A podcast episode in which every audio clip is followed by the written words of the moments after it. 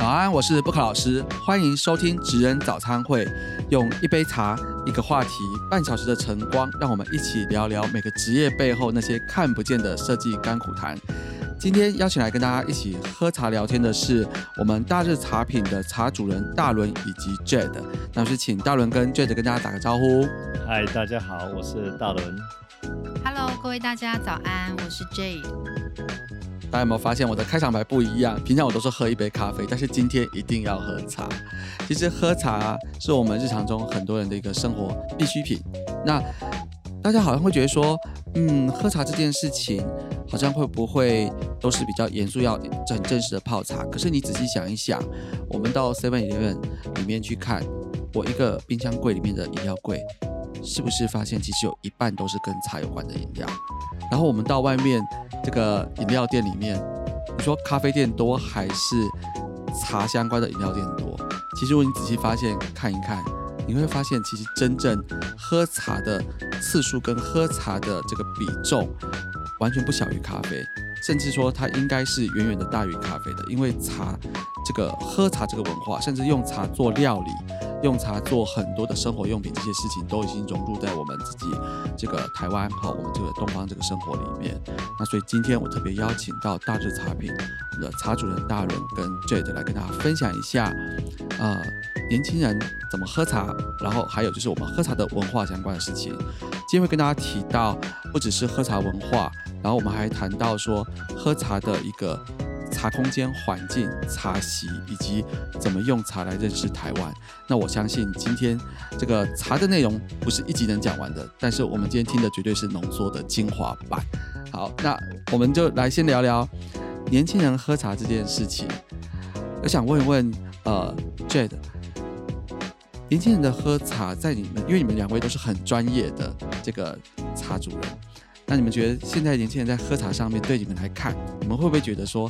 哦，这个方式未免也太不够正统了吧？会这样子吗？还是说你觉得，哎，这个方式其实，呃，是怎么看的？嗯，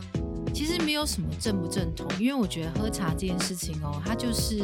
因为它是中国的古老文化，它就是在生活当中，所以其实喝茶它其实是有一个世代的不同。我所谓的世代不同呢，是在可能我们的父执辈，或者是在更更早之前，呃，更老一辈的。像我的可能叔伯那一辈，他们喝茶其实就超级简单，他们只要有一个茶壶，然后只要有一个茶海，只要有热水，只要有茶，他们其实有些在做生意上面，他们在泡茶的时候是不讲究这些器具的，所以其实不会说现在年轻人不讲究，其实老一辈也有人不讲究，但是他们很讲究的是什么？是那个泡出来的人情味，跟那个泡出来那个茶汤的那个汤汁。那现在的年轻人呢？应该说这个世代喝茶有不一样的诠释。这样讲，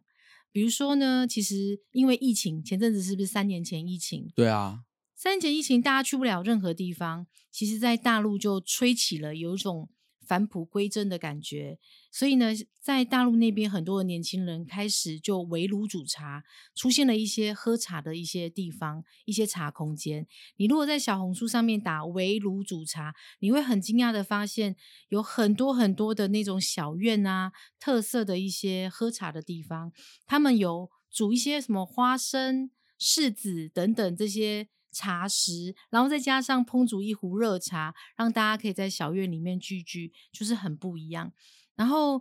另外，你看看，其实，在市场上，我觉得布克老师一定有看过。你看那个手摇饮泡沫红茶，嗯，或者是高端的那种泡沫红茶手摇饮，其实充斥着很多的地方。所以年轻人其实是爱喝茶的，只是说他们喝茶的方式跟以前不太一样。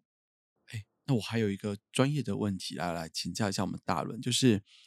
我们现在常常看到这个，像像我小时候，你刚刚讲到说没有到那么讲究，这样我就放心了。因为像像我自己家里面，我从小到大，我们的餐桌上面永远都是一壶茶。那这个这壶茶就是那个我我爸妈就是买那个茶叶放进去，其实我们没有到那个几冲几泡，诶，我们都是茶叶丢进去以后，然后那个加热水以后泡一泡。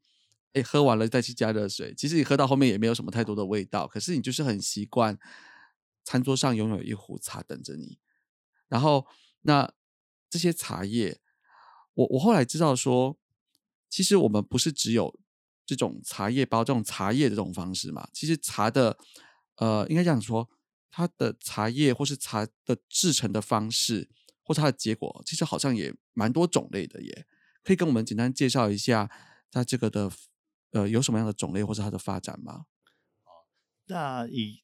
茶对中国文化的演变而言呢，那我们在常常听到的说比较熟悉的就叫茶起床七件事：柴米油盐酱醋茶。那茶基本上是在中国文化里面生活的一部分，所以它已经跟我们息息相关。那因为也太紧密的关系，所以我们可能潜移默化之间没有去注意它，但是它事实上在我们的生活中里面出现。所以刚刚布克老师提到说，哎，在我们餐桌上常常会有一壶茶。那这个原因是来自于，因为茶它本身就是一个农作物，它是一个高经济作物的产品。那我们生长在这块土地。那一般我们家里面的附近可能都会有种一些茶叶，然后就就近跟种蔬菜、高丽菜一样，它是就近，然后我们用了不同的方式制成，来改变它的风味。那比如说我们一般在茶叶的过程里面呢，那我们在大部分会分为六大类，那我们就分绿茶类，哦，就是一般我们日本式的这个绿茶，然后我们还有。黄茶，哦，还有黄茶类，然后是在在大陆比较流行的，然后还有青茶类，还有红茶类，然哦，还有普洱茶类，就属于黑茶类，哦，大概大概就六样，然后这个就是说，因为依照茶叶的制成不同，做法不同，方法不同，它产生的结果不同，那一般我们都会以颜色来做区分。那对我们生活而言，其实我们在你会翻开，如果说我们去便利商店，我们打开冰箱里面，我们就可以发现到里面比较常见的就是绿茶类，然后就是红茶。那这个是台湾目前我们比较民众能够接受的一个主流产品。所以你在冰箱里面打开柜，你就可以看到，然后有不同的，比如说茉莉花茶系列，哦，还有什么？红乌龙系列就是有很多的系列，但这些东西除了是商业名词以外，但都是我们熟悉而且是民众所在饮用的主流产品。哦，其对，其实我在想想，几乎我们都是呃红茶、绿茶，像刚刚提到，不管说白茶、黄茶，好像在我们自己台湾这边就没有那么流行嘛，哈。是的，台湾目前开始有在起步的，这是一个白茶类的这个产品。哎，那我还想问一下，哎，像说六大类，比如说好几种颜色，哎，五颜六色的，那这些不同颜色的茶，它是一开始它的品种或种植方式，它就是完全不同的类别吗？还是它到底为什么会分出这么多的颜色啊？颜色的部分是来自它的工艺，工艺对是什么意思？帮我们解释一下。对，比如说我们六大茶里面，其中一种是白茶类，白茶类的话就是。这是采用它最新鲜的部分，它就直接做尾雕，尾雕之后再再烘焙一下，它就保留它茶汤的最原始的一个风味。那我们还有在日本，比如说日本静冈最出名的，它就是所谓的绿茶类。那它可能是因为环境结构的关系，那他们就是直接茶叶烘干，直接去磨粉啊，就所谓的绿茶。然后再来是清茶类，清茶类的话，它就是一样要经过采集、尾雕，然后发酵、烘焙，好，然后熟成，这样就会产生出绿茶的这样子的一个味道。那就看你要呈现出一发，应该说一发酵不同，发酵度的不同，产生不同的颜色，然后不同的风味。这样听起来是不是好像？发酵的时间越长，就等于颜色是越深的；然后发发酵或烘焙的时间越短，就是颜色是属于比较浅的这样子。对，是的，是这样子会呈现出不同的风味。哦，那你刚刚讲到黑茶，那一定是烘焙最多，然后发酵最久的喽。哦，那黑茶类又更特别，它是属于大陆型的这个我们讲的普洱茶，它也是透过这种，如果是熟茶类，它是透过。茶叶做好之后，它透过渥堆的发酵工艺，让它产生后发酵。然后它是属于比较特别的一个茶类。但这个茶类呢，它是因为它是需要后发酵的话，它需要时间去转换，它时间转换越长，它的风味层次不同。就跟所以有一句话叫做“茶如人生”，就是在不同的阶段喝不同，尤其是普洱茶，在喝不同的阶段呢，品味到不同的看法，喝到不同的东西，味道就产生不同的人生的的这种形式。哇，那这样子等于是今天也是学到一个小知识哦，就是我们如果要看到这个茶茶如人生，就好像说，如果我轻烘焙啊，或者我的发酵是比较少的，那我颜色就比较。清澈一点，比较淡一点，就好像年轻人刚出来的时候，就是哦，我好像年轻气盛，我想要有很大的大展宏图的一个一个爆发力，或者是说是比较淡一点的。可是你慢慢越越陈，哎，这好像是形容酒的，越陈越香，是陈是形容酒还是茶？就是你你陈的越久，然后东西呃就是烘焙啊，然后或是发酵越久，其实它的味道就越醇越醇厚，这样子嘛，就越越比较。你讲成熟，可是这样这样算老人茶嘛？也不算。其实老人茶是不同的概念，对不对？老人茶是这样子。老人茶呢，我刚刚提到说，茶叶它本身就是个农作物。那农作物基本上，其实在一个买卖行为里面是要透过销售。那年纪大的人呢，他们有一个好处，台湾人有一个很节俭的方，就是我们在茶叶在种植过程里面，我们会把最好的东西，不管家里面最好的东西，都拿去外面。买卖，然后赚取更多的收入，来改善家里的环境。那所以，如果就一个茶农而言呢，他一般来讲，我们会把最好的拿去外面卖。那家里面就是一些比较次等的，或是有一些觉得很淘汰的，或者是说觉得很可惜的，那我们就会把它拿来做好之后呢，就把它留在家里自己吃。那在自己吃的过程，因为茶的质量的等级不同，时间不同，然后说再来加上老人家在我们在泡茶的时候可能会聊聊天，不小心聊聊过头了，然后就会让茶叶产生一些这个茶酸涩感，然后自然而然我们就对茶叶产生了一种负面的影响，所以茶是非常难喝，又苦，又苦又涩。但事实上，如果我们在泡茶的过程里面，我们了解一些茶的知识、时茶水器皿，然后还有一些时间的控制的话，其实都能够泡出一壶好茶的。哎，我觉得今天这样听起来一定很好玩哎，因为刚刚讲那个一直泡、一直泡、泡很久，其实我以前我家就是这样子啊，而且因为大家就是可能我们长辈啊、爸爸妈妈就是节节俭嘛，大家我们台湾人就是有那种很节俭的好好习惯。然后这些东西就会一直泡，可是我觉得也蛮好的。我从小喝到大，我也觉得就是家里的味道啊，就很习惯。然后是泡久了会苦一点，没有错啦。不过多冲几次热水，然后其实就淡了。但是听说这样子其实并不是到一个很好的冲泡方式。那是不是可以跟我们来分享一下？如果说简单，然后又能够方便喝茶的方法？因为我相信现在这样聊下来，大家就知道说，其实茶根本完全离不开我们的生活啊。生活周边都是茶茶这相关的东西，那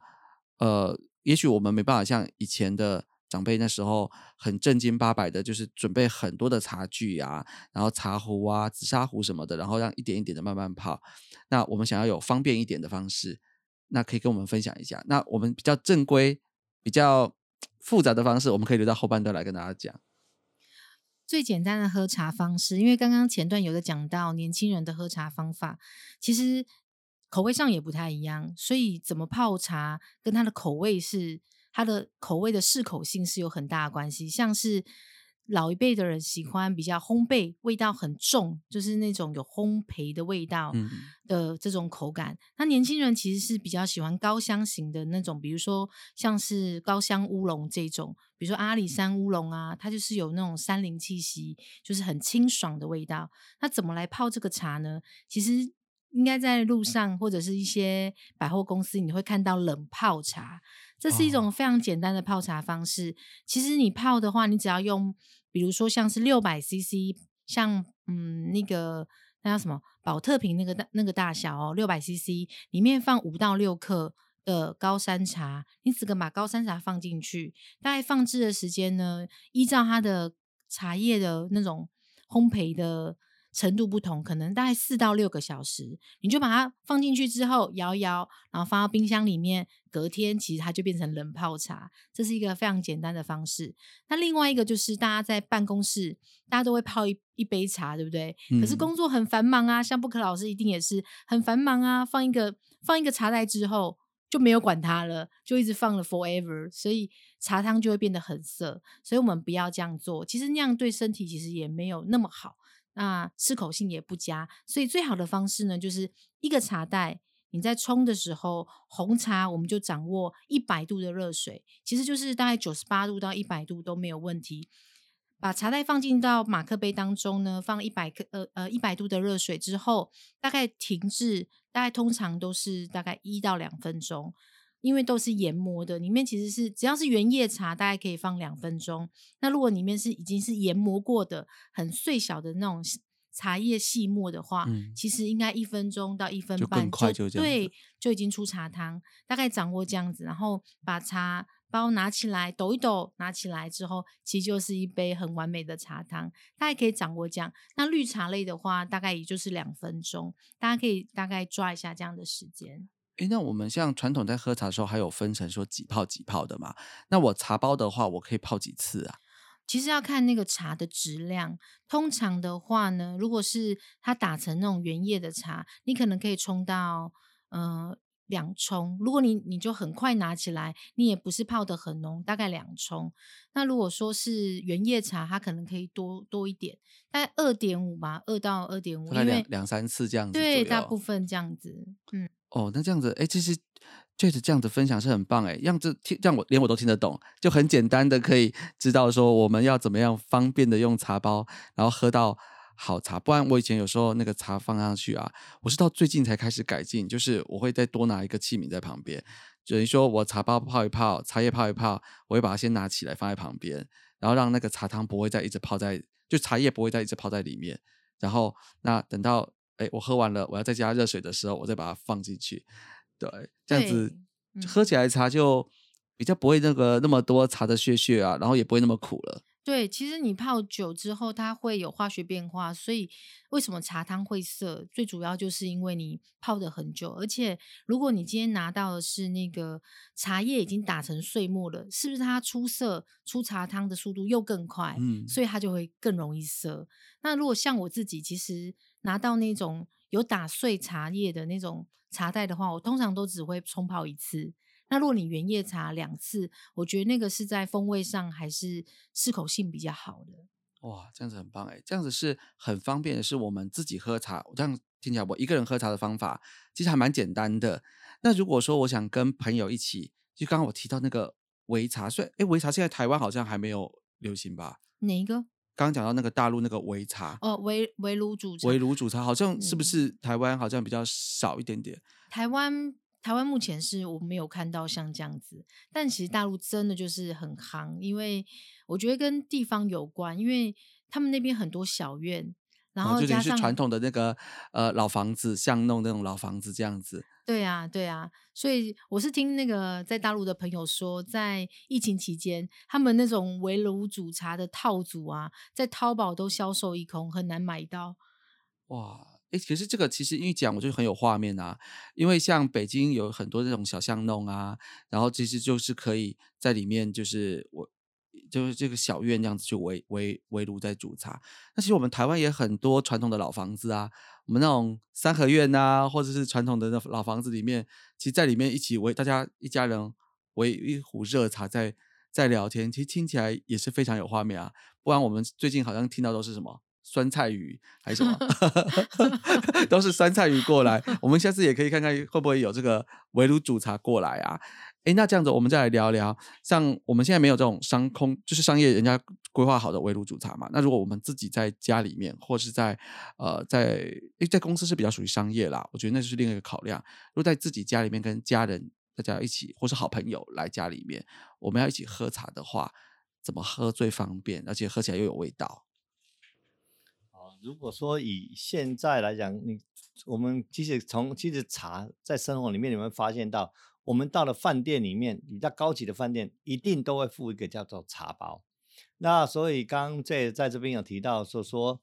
那一般我们到朋友到家里面来，最简单的方式其实就是用茶包来做取代。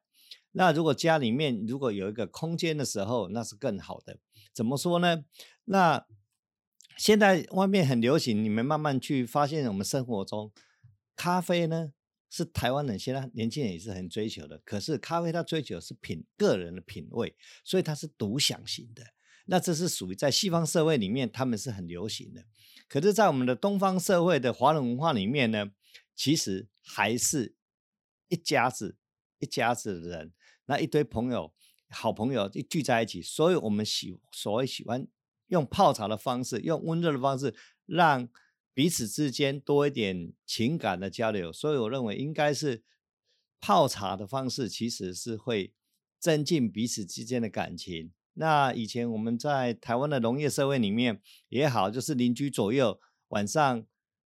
修茶农茶，晚上吃完饭后茶余饭后的时候，就是会喝杯茶聊聊天。那在宋朝的时候，他们也是流行煮茶，那是随着时代的演变一直在改变。那我们刚才有提到说，因为社会的演变的关系，所以才有手摇饮啊，甚至在便利商店里面所有的一些。冲泡式的饮料都直接便利好了。那事实上，我们还是要回归到我们家里的主轴，家里的主轴就是家人。那现在每个人人手一机，不是人手一杯，人手一只手机。那这个手机呢，每个人各自，甚至每个房独立的房间，家里的房间里面有三个房间，三个房间都有电视。家人与家人之间的连结其实是越来越少，甚至。甚至妈妈煮了饭，要叫孩子吃饭，就发个赖给他，哦，发个讯息给他，他就知道要出来了，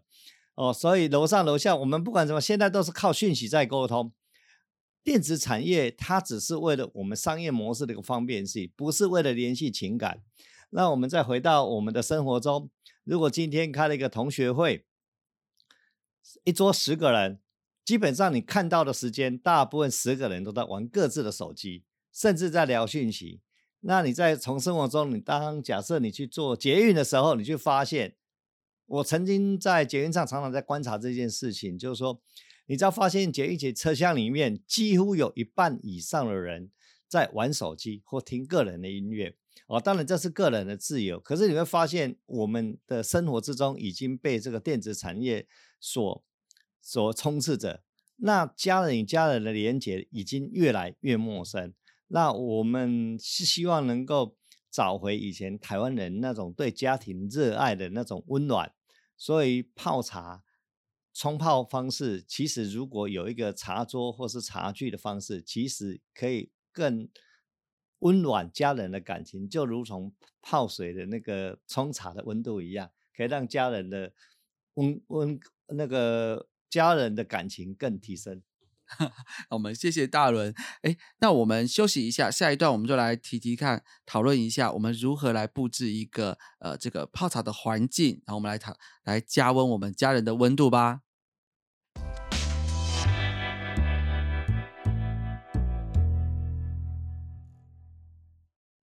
哎，我们回来聊这个跟家人泡茶这件事。其实上一次啊，我有带我家的女儿呃小景，然后到你们店里面去学。我记得那时候是学那个呃蜜香红茶嘛，我记得那时候你还有教她教她那个茶叶是因为有虫虫蛀了以后才才会变成有那个味道甜味，然后她学了这个泡茶的技术以后啊，我们马上回家就把我爸很古早的那个茶盘跟茶具找出来，然后让我家女儿来来泡给大家喝。其实我觉得那个感觉蛮好的。虽然说我们其实也是一边在看电视一边喝茶，但是大家就是会围在一起，然后我们就等我女儿来泡茶给大家，哎，奉茶给我们，拜托那个现在小朋友什么时候奉拿茶给我喝的，都是叫我去倒给他喝的。现在他学了以后，他就很开心的说，啊，那这个我来泡，啊，泡给阿公吃啊，泡给爸爸妈妈吃啊，那我们其实就可以这样很好的聊天，而且我印象中那时候还有一些冷知识，那时候有教他什么蚯蚓的叫声的冷知识，对不对？啊，其实记得这件事哦，对啊，在我们的其实，在一个茶桌上的时候，其实我们能够所谈的事情是很多的，包含所有的人文风俗、地理、人情，好，包含可以聊到世界观，包含聊到更内心深层的我们身心灵的部分。其实很多的的一些情感的交流，其实都在这个茶桌上茶桌上能够看得到呈现出来。尤其是一些商业的缔结模式，其实也在透过桌上的摆饰的一些配件。尤其是我们到一个主人家，或是到一个老板那边去做，他请我们喝茶，从他的摆饰方式，你就可以看到个人的品味。那就业务交流上，我们就可以在这里面看出一点点端倪，然后如何跟他增进情谊，哦，你然后慢慢的产生这样子更多的一个互动的情感的交流。然后最后面甚至成除了缔结以外，还成为一辈子的好朋友。我想这个事情应该在我们生活生活的周遭常常会发生到。其实东我们讲我们自己台湾啦、大陆啦，我们自己东方一点的，基本上刚刚讲到商业嘛，商业其实很多大老板见面第一件事情说：“哎，来泡茶啦，茶桌先先喝个茶，先泡个茶，先做好朋友，然后才来谈后面有没有生意做。”那其实是我们自己。呃，等于说我们东方大家谈生意的一个模式，也可以看得出，很多时候茶桌上见人品嘛，茶桌上可以看到主人的品味，那大家就是透过这个。而且我记得印象中，我那时候到你那边，因为我们有去你那个大致大致这边拍一集 YouTube 的影片，好，那个哎，大家要可以到那个 YouTube 上面去查一下不可老师天天寒设计哦，要记得上去帮我们点赞，我要打一下广告，不然那个多一点人点阅才好。哎，其实我们在那时候在拍的时候，我看到说你的茶桌上都还有点那个应该是檀香嘛，然后旁边还有摆一些小猪啊，不同的，你说那个叫做茶宠，好像是茶的玩具。那这些东西其实哎蛮有趣的，就是好像不同的茶主人他就会做不一样的布置。那这部分呃可以跟我们再分享一下，我们除了喝茶的茶叶本身。这个喝茶的空间环境有什么重点？哦，喝茶的环境的空间呢，一般我们会选择明亮然后温馨的一些灯光。那以茶的文化，其实我们在不管在商业模式，我们可能就比较硬邦邦的；可是在一个茶的空间是比较柔性的。所以一般我们的这个，比如说从茶桌来讲，我们大概都是选用木头材质或是椅子材质的。啊，椅子也是选用木头的，然后茶盘都是选用那个竹子或是木头的，它比较柔软。那再来就是它的茶茶具茶具的部分，然后我们一般普遍性比较两种选择，大概就是所谓的盖碗或盖杯之类。好，这是属瓷器的部分，还有另外一个就是紫砂茶壶，然后可能到中间的器皿就看当时的环境空间去做。摆设这样子，大人讲的很详细。然后我跟大家讲，我继续再打一下广告。如果你不知道那个东西长什么样的话，就去 YouTube 上面查我们的影片，上面有画面，大家要接在一起看。哎，其实我觉得除了这个茶具器具之外啊，那时候音乐也是一个很重要的，对不对？那时候是不是有放那种像古筝还是什么的音乐？哦，对，一般来讲我们会选择放。古琴或是古筝的音乐，它是属于比较柔细的，比较又是属于传统文化。然后它这个音乐呢，可以沉淀我们的心灵。然后加上我们会焚香，焚香的话，大概就是一般是以沉香为主。沉香的话，它的性情比较，就是那个香味比较温和，比较可以让环境呈现出个很沉淀的一个状况。然后在茶桌上，我们一般会摆，刚刚有提到的说，哎，我们之前有摆一些小宠物，对的，那个叫做茶宠，茶的那个宠物。那你知道我们在在喝茶的过程里面，其实会有些鱼汤。那我们在这鱼汤过程里面呢，就把这些这些这些鱼汤的汤汁的这个茶汤呢，淋在这个所谓的宠物上面。那甚至我们会用一些毛笔刷去把它刷干净。那刷干净的茶里面有一种叫做茶油的部分，它就会让这个宠物产生明亮感，然后也不会有污垢感，然后甚至旁边我们还会插一盆花，还是说一些小盆栽，那这些这些都是一种人文的一种结合，艺术的结合，甚至店内很多人摆设上面会放一些书法家的名画啦，放一些。不止书法家，还有一些那茶壶里面上面还有一些篆刻的部分啊，是一些名家在做的。然后这些器皿呢，很也很多是一些名家在制作的。哦，不管是陶啊、窑啊，这些都可以。这是结合的所有整个人文的空间，也创造了一些无无比的一些经济，好让一些人都能够沉淀在自己的生活空间里面，彼此做结合，互相学习。哇，这讲到这个茶空间，就跟我的专业稍微有一点点关系了，因为我们这频道叫做“看不见的设计”，就是有很多我们看不见的设计细节在里面。哎，我刚刚这样听到这样，其实。这个也，这个说人文的空间，它其实基本上五感都有包含到嘞。其实我们可以眼睛要看到好的画面，我们不讲不只看茶汤，我们看布置，然后我们的嗅觉，我们闻到清香的香味之外，除了茶香，也要有檀香或其他的香味。那当然，你说触觉，上上次教的，诶，我我要有温热的茶杯，然后我有这种触感不同。那还有那个茶虫都可以拿起来玩嘛，所以就有很多的触觉，然后声音哦要有搭配的一个音乐，让心情能够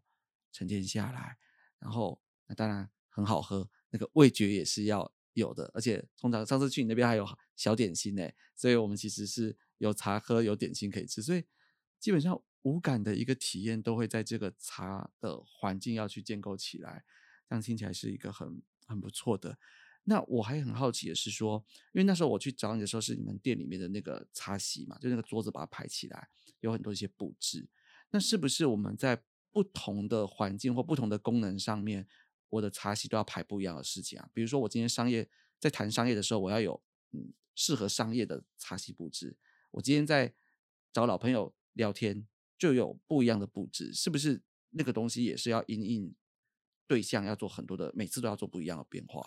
哦，这个倒是不用太刻意。那因为所有的，因为我们台湾一年有四季，因为每每每一个季节的植物是不一样的，所以我们大概会随着这个季节的变化，找当季最好的花材或是素材去摆在里面。那可以跟外面的一个情景呼应。像冬天的话，我们在店里面呢，我们就会插一些。日式的一些素材，比如说我们会用梅花，或是用桃花来展现出现在季节的的风的的风格。那秋天的话，我们可能就用一些芒草，哦，这代表。然后春天的话，那百花齐放，那我们可能放的花彩会不一样。那透过这样子，让人家跟这个桌上的事物跟这个环境的空间能够做一个结合。那一般在茶桌上，大部分都是属于。固定的，不过为了要让宾主尽欢，为了要让我们的客人品尝到最好的茶叶，那我们可能在不同的茶叶用不同的器皿冲泡方式，可能会让它呈现出不同的风味。这个可能就要大概就会在这个上面做一点小变化。哦，所以等于说不同的茶叶，它就是要有不同的器皿跟冲泡方式。那这样听起来也还是蛮复杂的，可以跟我们举举个例来聊一聊吗？例如说台湾有什么比较常喝的特色茶啊？我该用什么样的茶壶跟泡法？哦，那以台湾来讲，其实我们最简单的常听到的叫做日月潭红茶。那如果我们听到这个红茶内呢，我们大概就会想到哦，红色，它颜色应该是非常红润的哦。那这时候就大概知道它大概是呈现出。什么样的一个汤色？那这时候如果说一般在居家来讲，我们用盖碗的方式或盖杯的方式会比较适合。盖碗盖杯是是长什么样啊？比如说我们在 我们看过看过清朝的宫廷 剧里面一些大官啊，啊，他们都会拿一个有有一个盖碗啊，然后在那边拨着拨着在喝茶。如果你看到那个清朝的一些宫廷剧里面，就可以大概看到那一种。哦，那我才知道，就是那个像白色，或是它有些像青花瓷那种颜色，然后上面有一个小杯盖可以拿起来，像小帽子这样可以拿起来那个。哦，是的，是的，就那一种其实是最方便的。可是那个那个不是要练吗？就是说你在倒茶的时候，你手指要练怎么样盖着那个盖子，然后弄茶。对呀、对呀、对呀、那个其实不用练了，就是你常常泡，多烫几次你就懂了。你是说多烫几次，反正烫久了手指就习惯了。啊，你就会知 道小技巧。不过网络上其实有很多影片可以参考这些这些方式。哦，那这样子，哎，那除了就刚刚讲到这个呃高红红茶之外，那我们还有没有什么茶是我们自己台湾人也蛮常喝的，然后可以有建议一下，我们要买什么器具？哦，台湾人一般来讲，我们在讲的就是我们所谓的清茶类的高山茶，是我们比较耳熟能详，可能我们大家都是从小听到听到大这样子，大概就是属于高山茶系。比如说我们讲的阿里山阿里山茶，嗯，那它的茶壶的话，我们是像怎么样准备会比较好，适合它的茶壶？那、以台湾的这个高山茶来讲，我们比较适合的茶壶，基本上就是所谓的紫砂壶。就大陆在宜兴，他们做一种叫紫砂壶。对，以这个紫砂壶，其实经过我们这样子多年的研究跟一个人文的一个交流之后，我们发现紫砂壶来泡这个高山茶，其实是最好喝的。那我可以问比较市侩一点吗？我们如果想要去找紫砂壶，有没有推荐去哪里找是比较好的啊？我们不一定要讲价钱，哎，价钱其实也是高低差很多哈。哦，对，这当然它包含了一些泥料啊、设备、泥料，还有一些是不是名家做的，或是你的空间。其实应该，如果家里面如果有或长辈有，其实随手可得，应该还以这以这个紫砂壶来讲，其实很多人家里面都人手一壶啊。只要你拿出来，拿出来，然后只要记得要温壶，好，把这个壶稍微冲洗一下，把那热壶再把茶叶放进去，好，大概放五分之一满，好，然后再大概再有几个纪念纸，你大概就能知道如何冲泡一壶好茶。哦，所以先去 A 自己家里长辈的就好了。是的，是的，是的，我刚本来想说，像我们比较不懂的人啊，就不晓得说去哪里找比较好，因为我们也不知道会不会说品质良莠不齐，好，可以去找个比较好的。所以反正第一顺位，我们先去，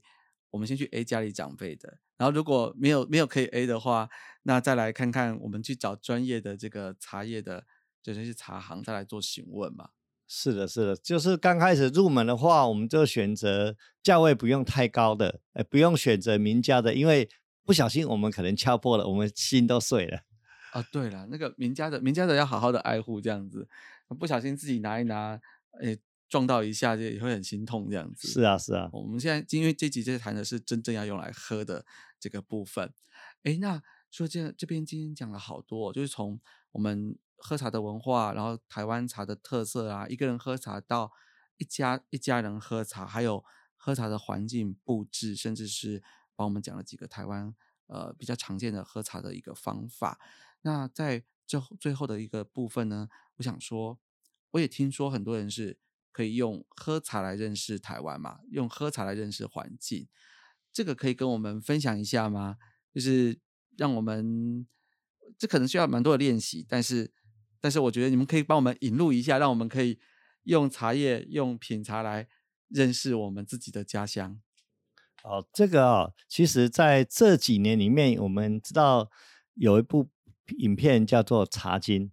嗯哦哦，因为在我身边周遭的很多好朋友们，他们以前我在谈茶叶的时候，他们都觉得，哎，你谈的这个东西怎么跟我一点关系都没有？然后他们也完全不产生兴趣。结果后来因为这个公司拍了一部片叫做《茶经》这个影片之后，他们在网络上不小心看到，哇，这部片怎么这么红？他们开始对里面的人文风情、人文开始产生了一个兴趣。所以他们就知道哦，原来台湾的茶叶发展史是如此的。然后他们就慢慢的产生了兴趣之后，就来到我的店里跟我喝茶，跟我聊这部片。哦，他开始对台湾这块土地产生了温度，然后开始觉得，我觉得，哎，奇怪，这个好朋友以前是个蛮冷漠的人，怎么后来忽然对台湾这块土地有了一个温度感，有感觉他非常的温暖。然后我就开始跟他分享整个。台湾其实上，在整个我们台湾地区呢，很到处地方都有种茶叶。因为我刚刚提到说，茶叶它是个农作物，它是个高经济的农产品。那所以其实很多地方都有这种茶叶。那甚至呢，我们到每个观光地点去的时候，我们都会去茶园拍个一张照片，代表说你到此一游。那这是一种台湾这非常好的地方，只是我们。没有特意深刻的去注意它，我们是不经意的从我们眼前潇潇的溜走。但是如果你在生活中你多点注意的时候，其实哇，原来我早就在这里面，在这里面游走了那么多无数的多年，好像猛然回首，觉得哇，真的是我应该好好的更爱惜这块土地。那我们在台湾的话，我们一般来讲，如果以北部来讲，我们大家都知道平岭。啊，平岭这个地方，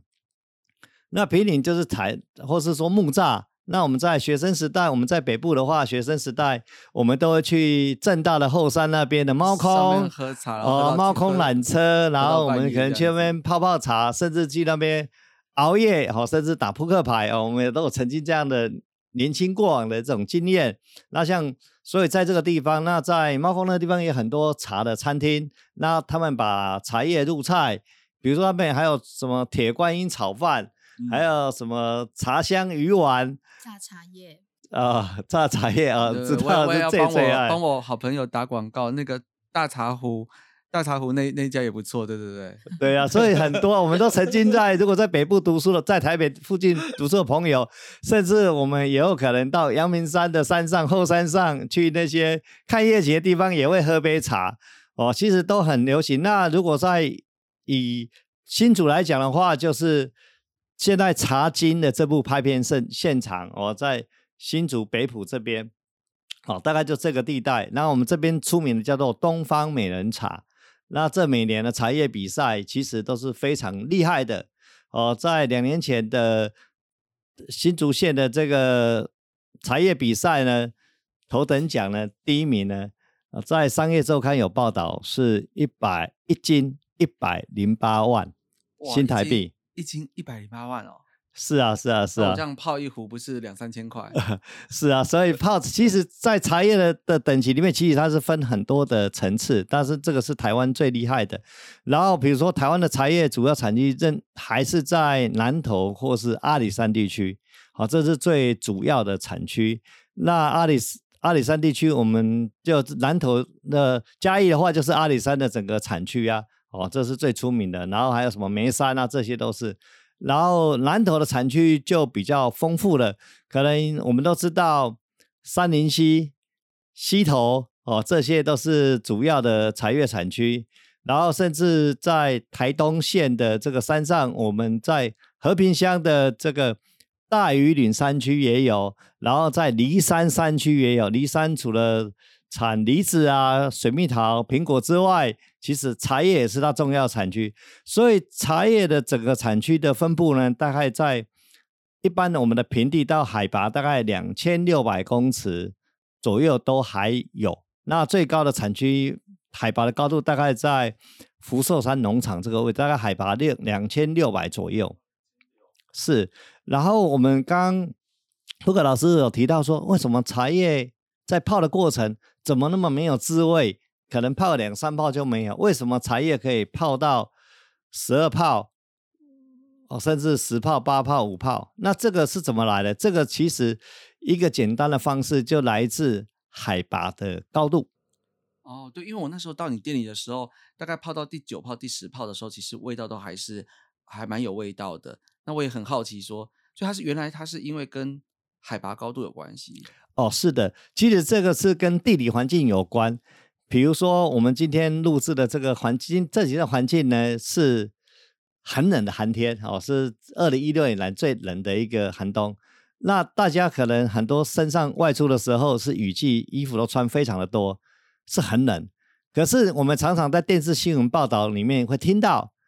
一千公尺以上会下雪。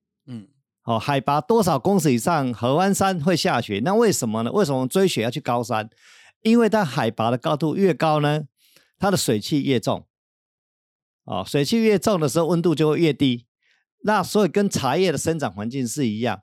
当它海拔越低的时候呢，就是我们平地的话，它的光合作用，它速度是越快，所以它茶叶的生长速度相对性是比较快的。那山上越海拔越高呢，它云雾缭绕越多，它每天见到阳光的时间点跟植物的光合作用时间点比较短，所以它生长的速度稍微比较慢一点，缓慢一点。它越缓慢的时候，它的内在丰富，就是那个植物里面的那个茶叶里面本身茶树本应该说茶树本身的内化的转换的方式，内含物会越来越丰富，所以它之后因为海拔高的关系，它做出来的茶叶相对性它会比较耐冲泡。也就是说，它里面的这个也不能讲说营养，就是说它那个浓度其实是会比较含氧比较浓一点嘛，所以它是可以多耐泡好几次这样。对，它的生长速度比较慢。比如说我们在上海拔低的时候，一年它可以产四次茶；那在高海拔的时候，它可能只能产两到三次。它从季节上来讲，它就少产人家一次。哦，诶，这样我我我突然想一个比喻，可是这比喻有点奇怪，就很像饲料鸡跟土鸡一样嘛。我们吃饲料快速生长的那个肉质就比较软，然后比较没有那么有嚼劲，然后那个放山鸡的要养比较久一点，但是那个土鸡就比较好吃。啊，可见你，可见你你是非常的，你是一个很厉害的吃客。融会贯通了。这样我快速的融会贯通。虽然我刚刚突然想，我拿土鸡去比茶叶好像怪怪的。哎，我最后我还有一个地方，因为上次我们聊到聊一个点，我一定要让观众朋友知道，因为这个真的是，如果不是呃 Jet 跟大伦高做，我真的不晓得。因为我们在前面有提到说，其实呃那个茶叶六六种颜色的茶种，其实是因为不同的烘焙浓度跟功法，但是里面有一个最大的秘密，它的茶叶可以根本就是同一种茶茶叶做出来的。我我真的没跟你聊之前，我不晓得原来是是同一个茶叶，它可以分成，它可以做成绿茶跟红茶。是的，如同我刚听到你讲的，你刚刚讲到土鸡哦，这个这个引言来讲，我就大概讲一下，就说我们今天如果我们在饮餐饮里面的食材基本上是一样的，很多时候是一样。比如说我们今天讲鸡肉好了，你也可以做椒麻鸡，也可以做红烧鸡，也可以做我们讲过的叫花鸡哦，或是或是白斩鸡，好、一样。所以茶叶的品种，我刚刚提到它是个农作物，它是因为如果能够影响它的风味的话，大概是因为制成不同啊，制成不同。那海拔的高度是影响它的冲泡的次数。哦，哎，这样子比喻好像我们用料 料理来比喻，我们用一只鸡就可以比喻完这件事情了。但，当然，茶叶它还是有不同的呃种类，应该是说它有不同的品种，因为每个品种它有它的特性。那只是说回归来，刚刚收敛一下，就是同一种的茶叶，它的品种它是可以做不同的茶，是因为靠着它的工艺跟制成不同，可以收敛成这样。对那其实制茶师的呃，就是等于说比赛，或者是说他的功力，其实也是看这个算是后置技巧的熟练度，或是它的配比嘛，料理方式嘛。因为磨材料是一样，呃，哎，其实材料有时候也不一样，有些人可以拿到比较厉害的材料，有些人拿比较普通的材料。啊，不过这种农作物的东西其实是看天气吃饭啦。啊，因为生长在这块土地上，因为季节的变化不同，所以它当然会呈现出不同的风味。那这也是为什么一般我们一般爱茶的人会觉得说，品茶看人生，从茶叶里面你就可以看得到出这个人生的过程里面，比如说里面有时候太淡，有时候太苦，有时候太涩，那我们人生不就是如此起起伏伏吗？对啊，我觉得我们用茶来讲人生，真的是也很适合哈。那今天就非常谢谢两位来到我们这个节目。那在节目最后，是不是可以各有一两句话可以跟观众朋友分享一下我们这个茶如人生这个这个部分？茶如人生，我觉得其实就是喝茶很简单，它是喝茶的同时，你跟自己的心是连接的。然后我们会说，呃，论茶谈心，就是我们在一起喝茶谈心。大日茶品呢是一个很棒的茶空间，我们的理念呢就是希望各路的好朋友可以聚集在这边，然后可以在一段时间里面真的很专注的，没有其他的打扰，很专注的一起一会，喝一杯好茶，让这杯茶汤可以滋润自己的身心灵之外，培养这样的兴趣，带回到家庭里面，让你的家跟朋友一起分享。然后，所以我最后想讲的就是，欢迎大家可以来大日茶品找我跟大伦喝茶。我们在板桥，那上网查一下就可以，或者我们把那个联络方式可以留在底下，对不对？那大伦最后跟大家讲一句话，我们就要 happy ending 喽。好，其实我的我的这个在这个茶叶领域的理念，我希望是能做到茶香台湾，茶香台湾，是是让我们台湾茶的特色能够让世界知道台湾是一个茶文化非常重要的一个国度。就立足台湾，然后放眼世界这样子。是的，哦，太棒了，太棒了。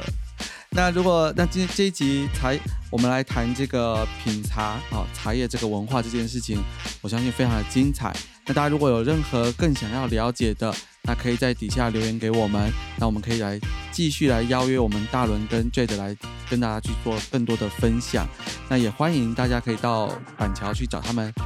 喝茶、聊天、聊人生。那如果喜欢我们不可老师的频道，记得要帮我们在这个订阅，然后给我们评价五颗星哦。那我们下次见，更多的节目在后面等着你，拜拜。拜拜，拜拜。